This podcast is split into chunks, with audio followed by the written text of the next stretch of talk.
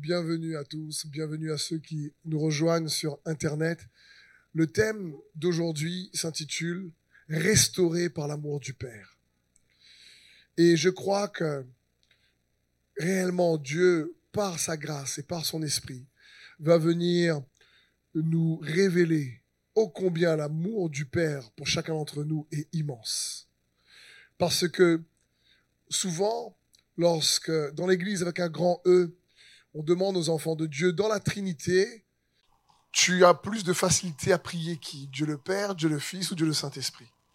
En général, tout le monde va dire, même si Dieu est un, plutôt Jésus ou le Saint-Esprit. Et le Père, on a tendance à être un peu plus distant. Et pourtant, euh, tout vient de lui. Il est la source. La Bible dit dans 1 Jean 3, 1, voyez, dis avec moi, vois, vois Dis moi, vois.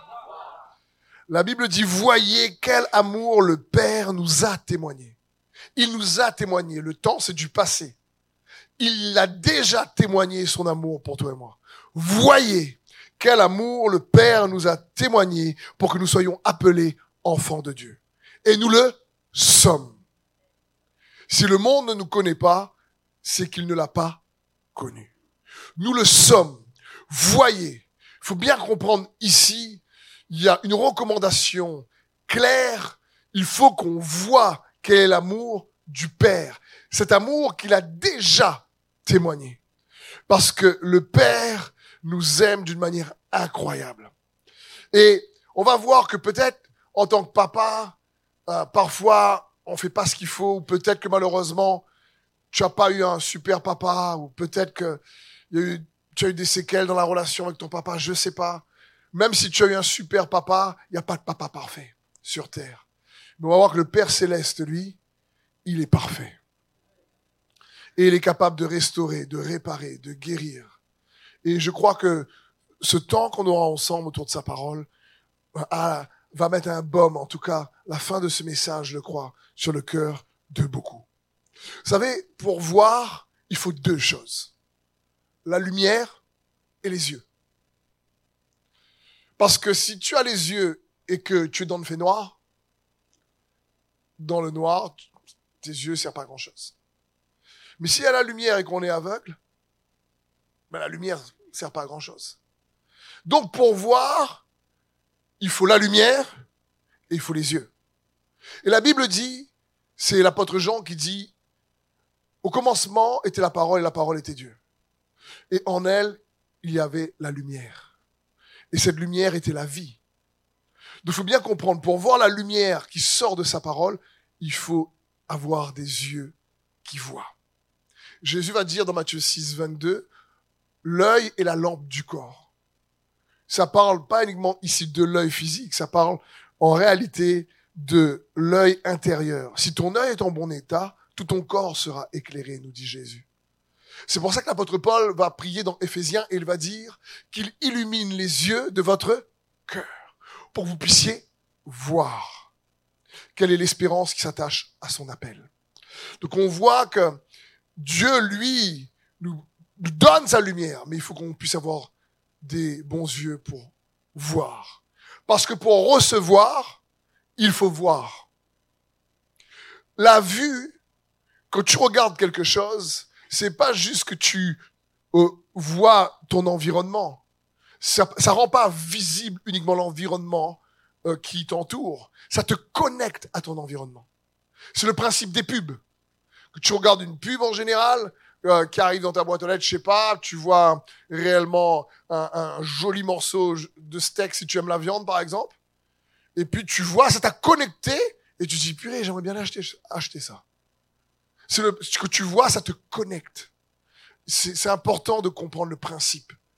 Les yeux du cœur, quand la parole de Dieu dit, voyez quel amour le Père nous a témoigné. Quand tu vois cet amour avec les yeux de ton cœur, ça te connecte à Dieu le Père. Parce que il faut bien comprendre qu'une des révélations les plus importantes de Jésus, c'est de nous révéler Dieu en tant que Père aimant.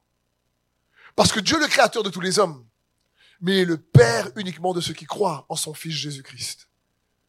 Parce qu'à leur tour, ils deviennent des fils. en mettant leur foi en Jésus et ce qu'il a accompli. Comprenons bien, quand Jésus est arrivé, il est venu casser les codes en ce qui concerne la personne qui est Dieu. Parce qu'il appelait Dieu son Père. Et ça a énervé les Juifs de l'époque. pour eux, Dieu était un Dieu austère, un Dieu froid si tu préfères, distant, un Dieu qui corrige tu as loupé quelque chose. Tu t'en prends plein la tête. Donc, ils avaient cette vision d'un Dieu dur. Et Jésus, lui, c'est pas du tout le Père qu'il est venu révéler. Le Dieu qu'il est venu révéler. Dans Jean 5, verset 17, par exemple, on voit qu'il est écrit, Mon Père agit jusqu'à présent, et moi aussi j'agis. À cause de cela, les Juifs cherchaient encore plus à le faire mourir. Non seulement parce qu'il violait le sabbat, mais parce qu'il appelait, Dieu son propre Père, se faisant lui-même égal à Dieu. Donc ça les énervait, parce que Jésus est venu casser les codes. Il est venu montrer un Dieu proche, pas distant, un Dieu aimant. Et il, il dit, et moi je fais comme mon Père. Il va même dire à un moment donné à un de ses disciples, Philippe, Philippe va lui dire tout le temps, tu parles, ton papa par-ci, ton papa par-là. Et Philippe va lui dire, ben, montre-nous le Père. Et Jésus va lui répondre d'une manière assez surprenante. Il va lui dire, Philippe, celui qui m'a vu a vu le Père. C'est important. J'imagine être à la place de Philippe à ce moment-là. Il regarde un peu, je vois le Père. Et comprenons bien, Jésus était encore en train de dire pas uniquement avec les yeux physiques. Il parlait des yeux de l'esprit, des yeux du cœur. Et il dit, pourquoi tu me dis montre-nous le Père? Ça fait si longtemps que je suis avec vous et tu ne m'as pas connu, Philippe. Celui qui m'a vu a vu le Père. Comment peux-tu dire montre-nous le Père? Et ça m'interpelle parce que on peut aussi, nous, être comme des Philippe. On vient à l'église depuis peut-être longtemps. Philippe, il marche avec Jésus pendant trois ans et il n'a pas vu que Jésus était l'expression parfaite de Dieu. Il n'avait pas compris encore. Et on peut donc venir à l'église, prier, écouter la parole, c'est super. Mais ce que Dieu veut, c'est qu'on puisse voir quel amour le Père nous a manifesté. Et on peut voir cet amour uniquement au travers de l'exemple, du modèle qu'est le Fils. Quand Jésus dit je suis le chemin, ça parle je suis le modèle. Dans l'auteur de l'épître aux Hébreux dit que Jésus est l'expression parfaite du Père. Il est l'empreinte parfaite de sa gloire. Et c'est bon pour nous de comprendre ça.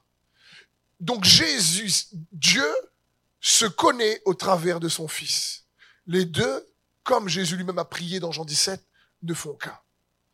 Et nous devons comprendre que Jésus est venu montrer que Dieu est un Dieu qui cherche à être proche de ses enfants. C'est pas un papa qui euh, est distant. Et on doit réaliser cela. Un père, la Bible dit que Dieu a tant aimé le monde qu'il a donné. Un père, comme le Père céleste, se voit dans une qualité que doit avoir des pères, c'est de se donner. C'est donner. Il a, Dieu le Père a donné ce qu'il avait de meilleur. Il n'a pas donné les miettes. Il a donné Jésus le Christ, son Fils unique. Il a donné le Saint-Esprit. Ils avaient un plan ensemble pour que nous puissions devenir ses enfants et recevoir pleinement son amour, pour que son amour nous restaure.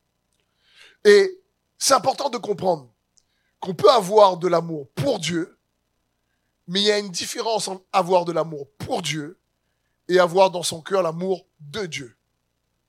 C'est pas la même chose du tout dans 1 Jean 2, 15, Jésus va dire, l'apôtre Jean va dire plutôt, n'aimez point le monde, ni les choses qui sont dans le monde. Si quelqu'un aime le monde, l'amour du Père n'est point en lui.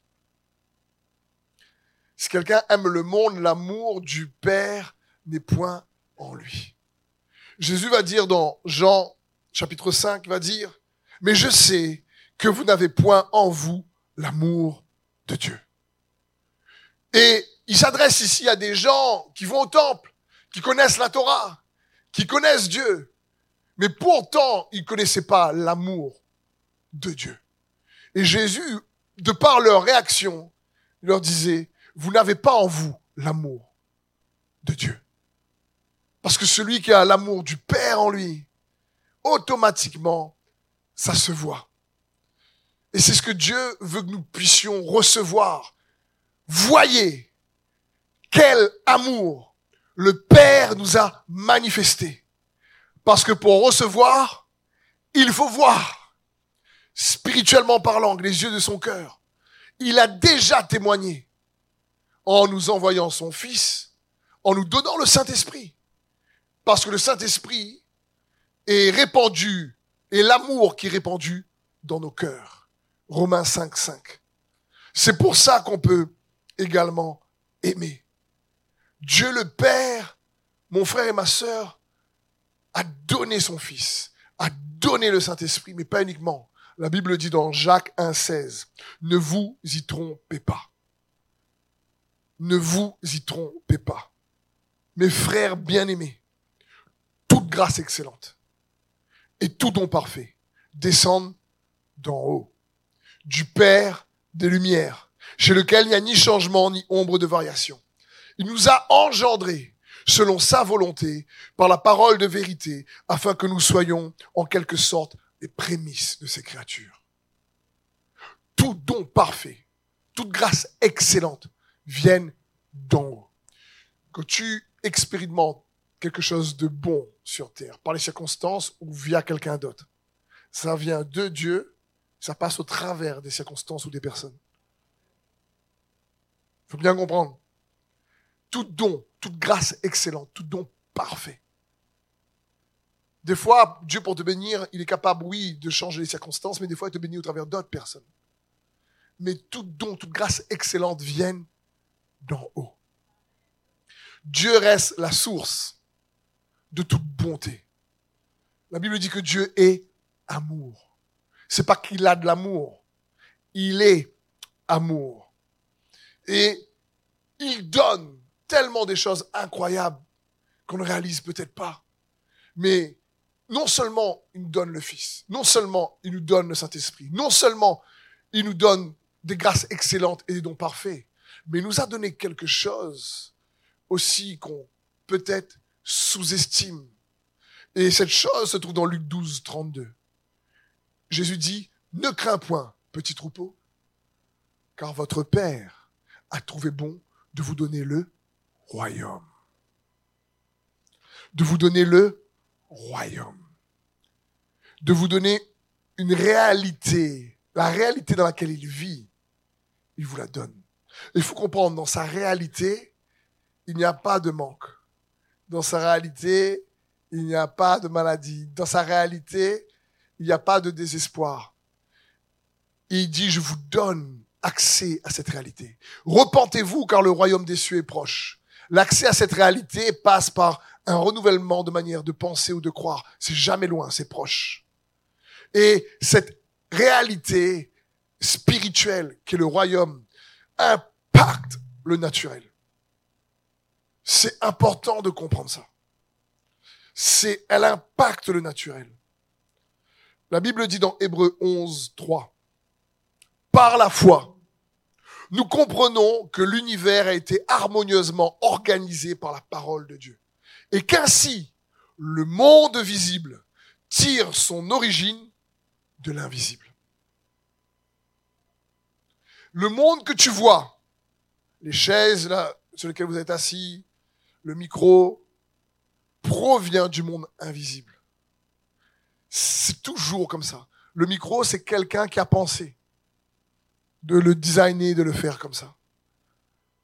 Ton vêtement que tu as sur, toi, c'est quelqu'un qui a pensé. Il faut bien comprendre que c'est l'invisible qui produit le visible. Si tu préfères, quand on parle de la réalité du royaume de Dieu, ou la réalité spirituelle, c'est où, des fois, on utilise la réalité surnaturelle. Mais le mot surnaturel est un peu manque un peu une définition un peu bancale. Parce que ça signifie que c'est au-dessus. C'est pas au-dessus. C'est, en réalité, le surnaturel qui produit le naturel. Et c'est pour ça que Jésus dit, mais il a paru bon, petit troupeau, ne crains point. Il a paru bon au Père de vous donner le royaume.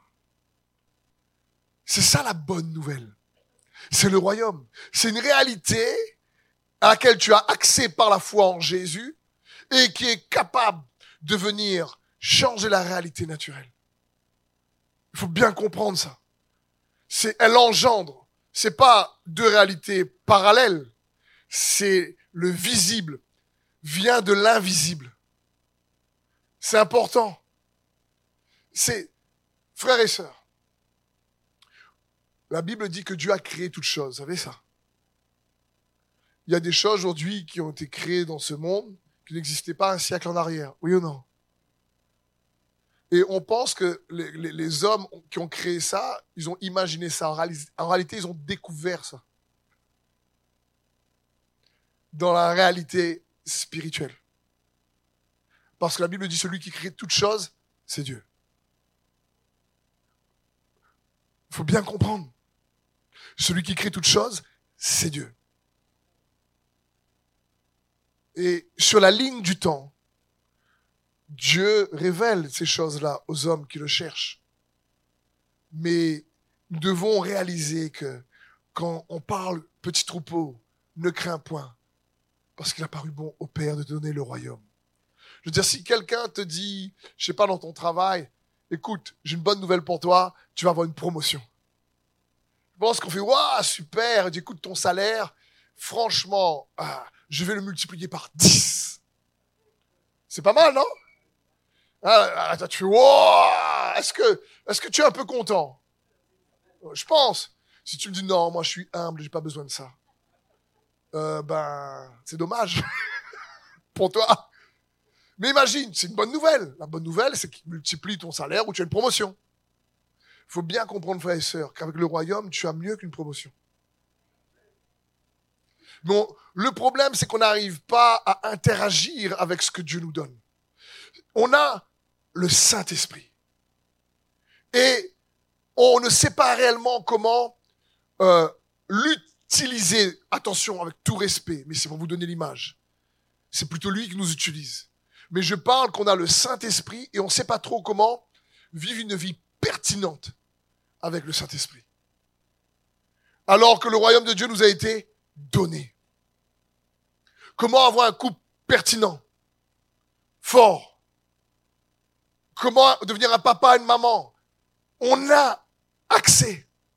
La Bible dit, et c'est Jésus qui parle dans Luc, il dit, demandez, l'on vous donnera, cherchez, vous trouverez, frappez, et l'on vous, vous ouvrira, car quiconque demande reçoit, et celui qui cherche trouve, et l'on ouvre à celui qui frappe.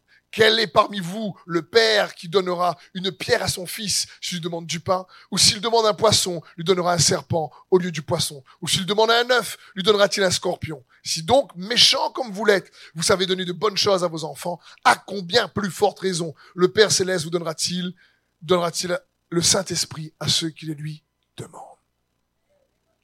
Parce que le royaume, c'est toujours par le Saint-Esprit. Le royaume, ce n'est pas le manger et le boire, c'est la justice, la paix et la joie par le Saint-Esprit. Le royaume par le Saint-Esprit. Et le Saint-Esprit était répandu dans nos cœurs, c'est l'amour qui était répandu dans nos cœurs.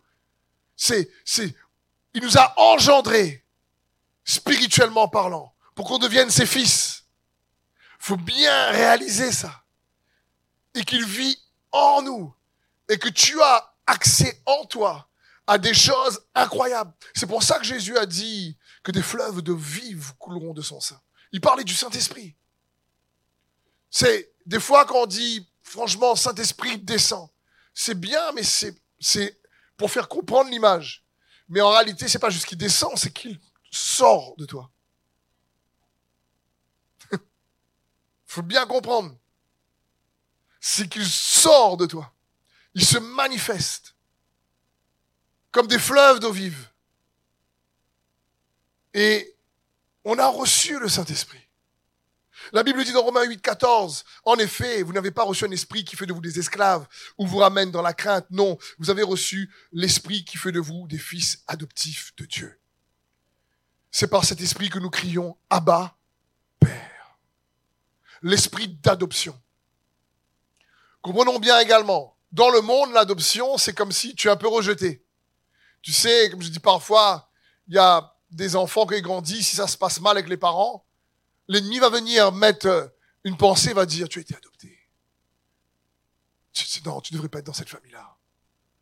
Et là, tu dis, oh, j'ai l'impression que je suis tellement différent. Après, on croit à des bêtises parfois. Et on pense qu'être adopté, c'est, humainement parlant, c'est, bah, c'est comme, c'est comme le, la, dernière chance, quoi.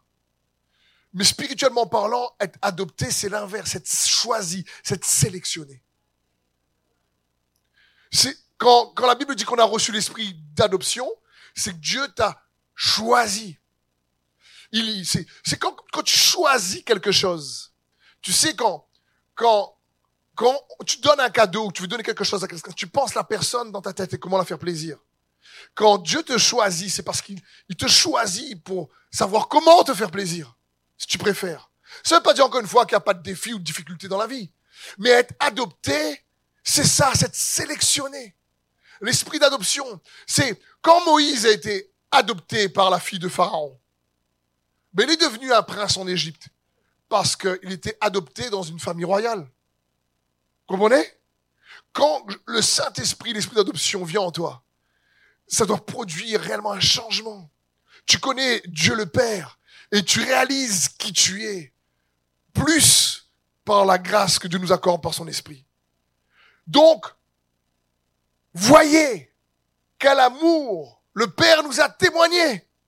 Il nous a donné son Fils tellement il a aimé le monde. Il nous a donné le Saint-Esprit. Il nous a donné euh, des grâces excellentes, tout don parfait qui vient de lui. Il nous donne le royaume. Mon frère et ma sœur, tu es beaucoup plus armé que tu le crois pour regarder ton futur avec paix et joie. Vous savez, une des manières d'être conduit par Dieu, c'est d'avoir la paix. Vous connaissez ça? Pourquoi? Parce que un des versets les plus connus, c'est Jérémie 29, 11. Car je connais les projets que j'ai formés sur vous, dit l'Éternel, des projets de paix et non de malheur, pour vous donner un avenir et de l'espérance. Donc, la clé dans ce verset, c'est la dernière partie.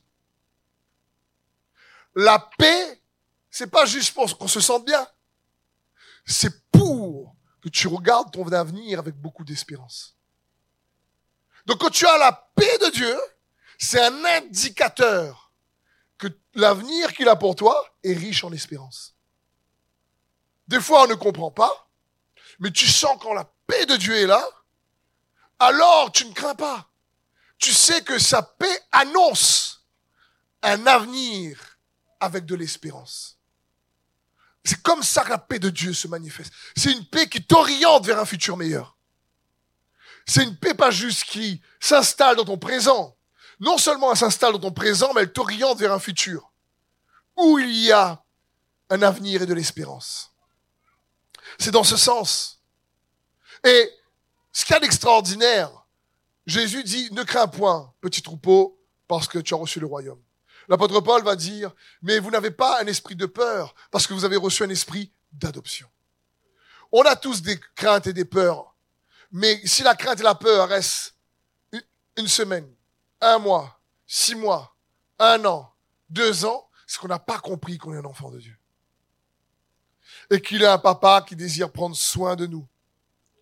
Parce qu'il a, il nous a déjà témoigné ô combien il nous aime. Voyez quel amour le Père nous a témoigné. Et j'aimerais t'encourager à réaliser ceci. Pourquoi? Parce qu'il a déjà témoigné. Tu es un enfant de Dieu.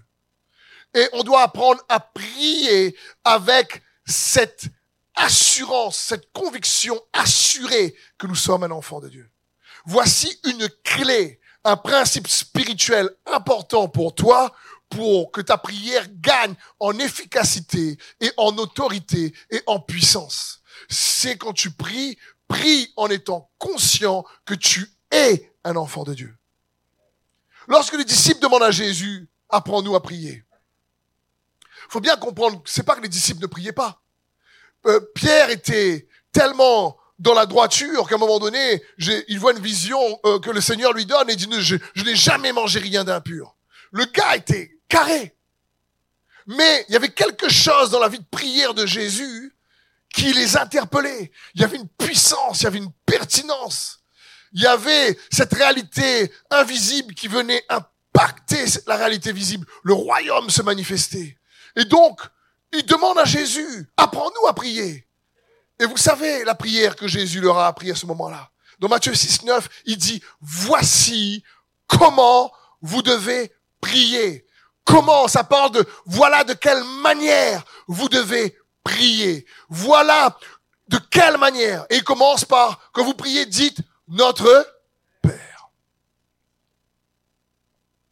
C'est-à-dire quand vous priez, soyez assurés de votre posture spirituelle en tant qu'enfant de Dieu.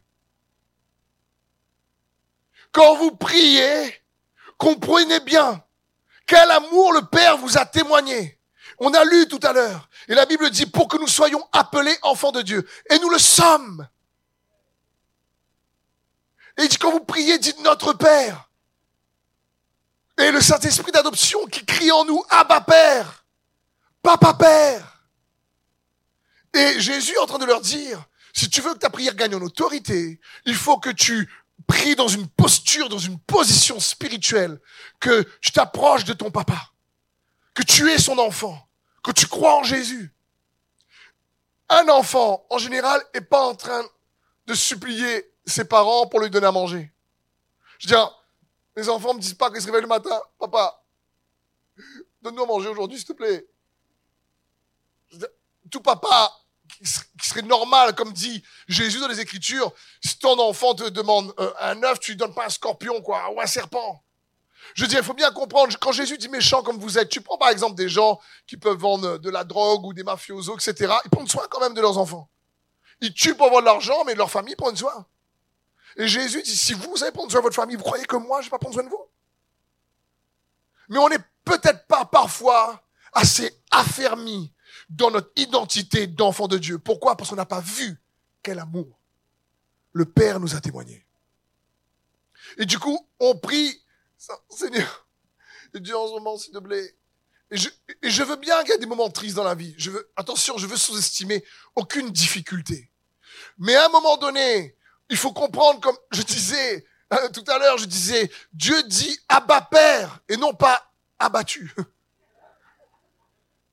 Oh, quand tu pries, il dit Abba Père, crie Abba Père, il dit pas, bah, abattu. Et puis, je comprends qu'il y a un temps pour ça et on s'encourage les uns les autres pour se relever dans des temps comme ça. Mais mon frère et ma sœur, quand on prie toujours dans une posture où, au lieu d'être des enfants, excusez-moi sans être péjoratif, on peut prier comme des mendiants. Seigneur, s'il te plaît, pourquoi tu fais pas un compte avec moi? Tu vois pas comment ma situation est dure? Pourquoi je, pourquoi, pourquoi ça change pas? S'il te plaît. Et on réalise pas qu'en priant ainsi, euh, on manque de foi. Et la Bible dit que vous priez, croyez. Croyez. Quand Jésus dit notre Père, il est en train de dire, mais quand tu t'approches de Dieu, crois que tu es son enfant. Et qu'il est un bon Père qui s'est donné de bonnes choses à ses enfants. C'est dans ce sens. Et il est capable de pallier toutes les erreurs des pères naturels. Il est capable de restaurer ce que peut-être un père naturel est venu briser. Ou une famille. Ou peut-être l'absence, je ne sais pas. C'est un bon papa. Quand vous priez, dites notre Père. Ça parle de cette assurance. C'est, les enfants, par exemple, quand euh, ils, se lèvent le matin, au lieu de dire, comme je vous disais tout à l'heure, euh, fais-nous à manger ce midi, il dit pas ça. Il dit qu'est-ce qu'on mange? C'est voilà la question, qu'est-ce qu'on mange? Et en plus, si tu fais quelque chose que n'a pas plu, tu me... Euh, mange pas, moi. C'est plus ça. Je veux dire, c'est... Mais pourquoi Ils ont une assurance de nous demander des choses parce qu'ils savent qu'on les aime? Mon frère, ma soeur, je partage ce message pour que tu sois restauré par l'amour du Père, dans ton identité d'enfant de Dieu, afin que ta prière gagne en efficacité. Et que tu comprends quand Jésus dit juste, quand tu pries, dis notre Père, il est en train de te dire, et une position intérieure, vois quel amour le Père, quel amour il t'aime pour que tu sois son enfant. Et prie à partir de cette posture, parce que tu es aimé de Dieu. Tu es son enfant. Il n'y a pas besoin de venir en, suppliant tout le temps. Je comprends qu'il y a des temps où la prière de supplication, oui, peut fonctionner. Mais il faut bien comprendre que dans le Nouveau Testament, Jésus, lui, que nous demande et nous enseigne à prier, il ne nous dit pas à supplier. Il nous dit de persévérer, il nous dit d'être constant, il nous dit surtout de croire. Et surtout, il nous dit que tu t'approches de Dieu, tu dis notre Père. Pourquoi? C'est quoi le rôle d'un père? En résumé, en général, un père, il protège, il pourvoit, il défend, il imprime, si tu préfères, son caractère et son identité dans, en général, dans la vie de ses enfants, dans les, valeurs de la famille. Un père est là pour rendre fort, pour encourager. Et c'est ce que Dieu veut faire. Quand tu pries, tu te dis, Abba Père. C'est dans ce sens qu'il désire que tu puisses t'approcher de lui. Et Dieu veut restaurer l'amour du Père dans nos cœurs. Et cet amour, comment il se voit? Par le fait que nous avons de plus en plus d'assurance en tant que fils de Dieu. Bien sûr, quand je dis fils, je ne parle pas ici de, gens, comprenez, c'est pour les frères et sœurs. En tant que nouvelle créature en Christ Jésus, comme nous dit les Écritures. Amen. Mais j'aimerais terminer par une belle histoire dans la parole de Dieu, qui, je suis sûr, va vous parler. Et vous allez voir que, ô combien Dieu le Père, il est incroyable et qu'il est capable de pallier, de restaurer. Euh, si on a vécu une vie avec peut-être un père, un père dur, un père légaliste ou un père absent, ou une, famille, je sais pas, euh, où il y a eu beaucoup de disputes, des querelles de violence verbale, physique, je sais pas. Il est capable. On va prendre l'exemple du père dans la foi, Abraham. Abraham a tout le respect qu'il faut avoir pour cet homme de Dieu incroyable. Et était un papa qui a aussi fait des erreurs. Comprenons bien. Dieu dit à Abraham, Abraham, je te donnais un fils. Et Sarah est stérile à ce moment-là. Et Dieu prend un peu de temps avant de lui donner un fils. En plus d'être stérile, elle devient âgée et elle est doublement stérile à ce moment-là. C'est compliqué pour elle. Et Sarah a une bonne idée. Elle dit, Abraham, tu as vu euh, ma servante Agar? Elle est un peu jeune, jolie, fraîche, tout ça. ça te dit de... Qu'est-ce que tu en penses? Je ne veux pas te forcer. Et Abraham, en tant que gentleman, dit, bah oui, bien sûr. Toujours prêt à aider. donc, donc l'idée de Sarah, c'est de dire, écoute, prends ma servante Agar et fais-lui un enfant. Il faut bien comprendre, c'est aussi un peu dans la culture de l'époque. Abraham avait d'autres femmes encore, hein, des concubines. Il n'avait pas juste Sarah et Agar. Vous lisez la Genèse, il y a aussi des concubines. Donc c'était un petit peu dans la culture. Donc nous, ça peut nous choquer aujourd'hui. Mais quand Sarah dit ça, bah, faut bien comprendre que bah, Abraham il a dit d'accord quoi. Hein. Et Ismaël arrive. Et Abraham se réjouit. Le problème, c'est que quand Ismaël commence à grandir, Agar commence à regarder un petit peu avec mépris Sarah. Et Sarah, c'est elle la matrone. Vous dites la patronne. c'est elle la femme principale. Et ça l'énerve. Et du coup, elle dit à, Abraham, eh, je veux pas qu'elle reste là, moi. Je veux dire, et, Abraham dit, tu, tu, renvoies la femme et l'enfant. Et Abraham n'a pas dit, ouais, mais c'est ta faute ça. C'est toi qui m'as dit de faire l'enfant avec elle. Moi, je t'ai écouté. Et puis Sarah a dit, mais tu devais être bien content. Non, ils n'ont pas dit ça du tout. Il faut bien comprendre. Quand Sarah, à un moment donné, avec la rivalité qu'elle commençait à avoir avec Agar, elle dit à Abraham, tu renvoies la femme et l'enfant. Et on voit ça dans Genèse 21. Et je vous lire ces versets parce qu'il y a des pépites aussi dans ce passage pour nous conclure ce message. Au verset 14. Abraham se leva de bon matin. Il prit du pain et une outre d'eau qu'il donna à Agar et plaça sur son épaule. Il lui remit aussi l'enfant et la renvoya. Elle s'en alla et s'égara dans le désert de Beersheba. Mettons un instant, faisons une pause un instant. mets-toi à la place d'Ismaël. Il n'a pas demandé à là, lui. faut bien comprendre. Mets-toi à la place un instant d'Ismaël.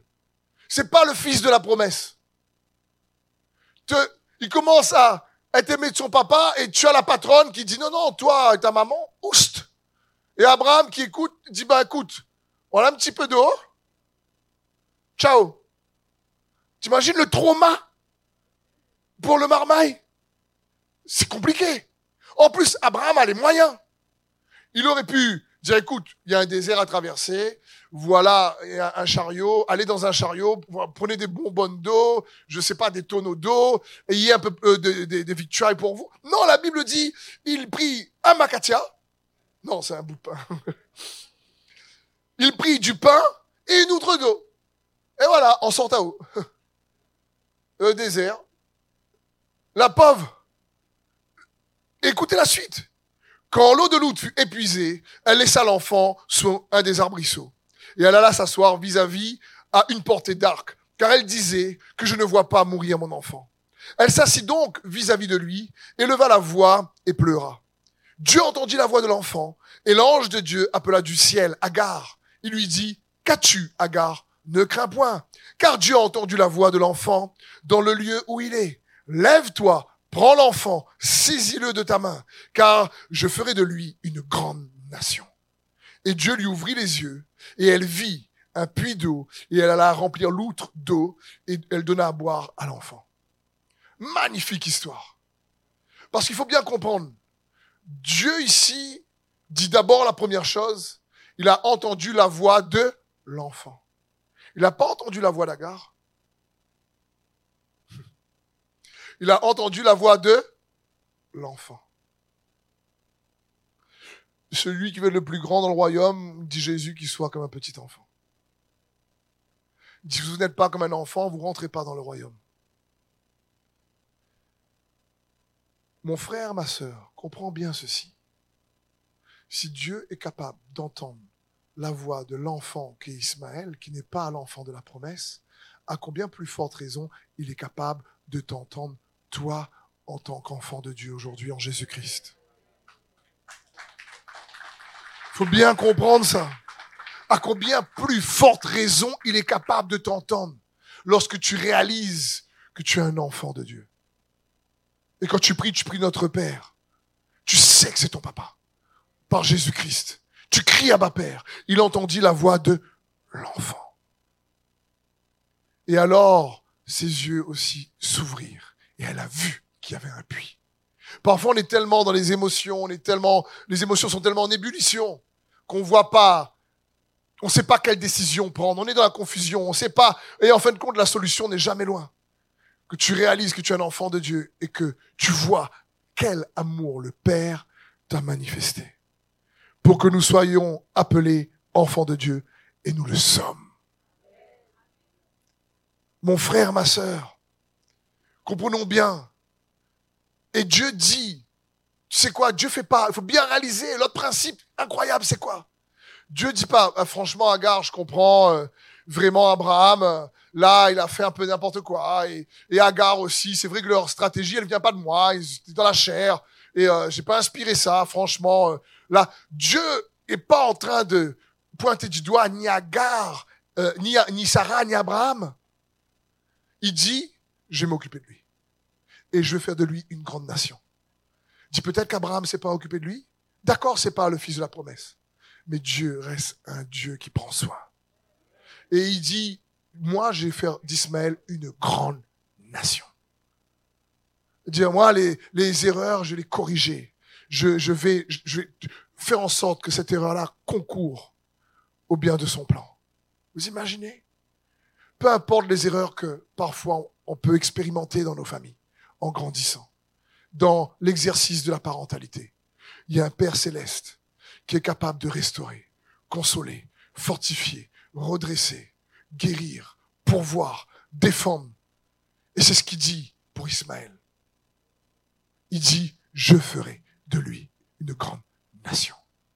Alors à combien plus forte raison, toi, en tant qu'enfant de Dieu, peu importe ce que tu as pu vivre par le passé, peu importe ce qui peut-être tu as pu expérimenter dans ta famille.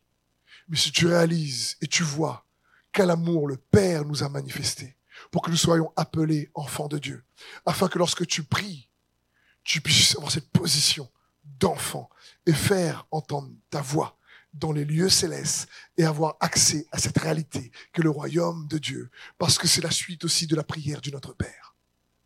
Que ton règne vienne et que ta volonté soit faite. Parce que le royaume est pour les enfants. Amen. Est-ce qu'on peut acclamer le Seigneur Merci d'avoir suivi ce message. J'espère que ce message a fortifié votre foi. Merci également pour tous ceux et celles qui euh, nous soutiennent au travers de votre générosité. Vous avez en bas de votre écran un QR code qui vous conduira vers une page qui s'intitule je veux bénir.com. Merci de nous aider à propager sa parole. D'ailleurs, si ce message a fortifié votre foi et que vous connaissez quelqu'un de votre entourage qui aurait besoin de l'entendre, n'hésitez pas à lui partager ce message. Aussi, je vous encourage, si vous le souhaitez, à vous abonner à notre chaîne YouTube. Nous avons euh, des messages nouveaux chaque semaine. Nous sommes aussi présents sur d'autres médias dont vous aurez donc les liens dans la description ci-dessous. En tout cas, merci de nous avoir suivis. Soyez bénis.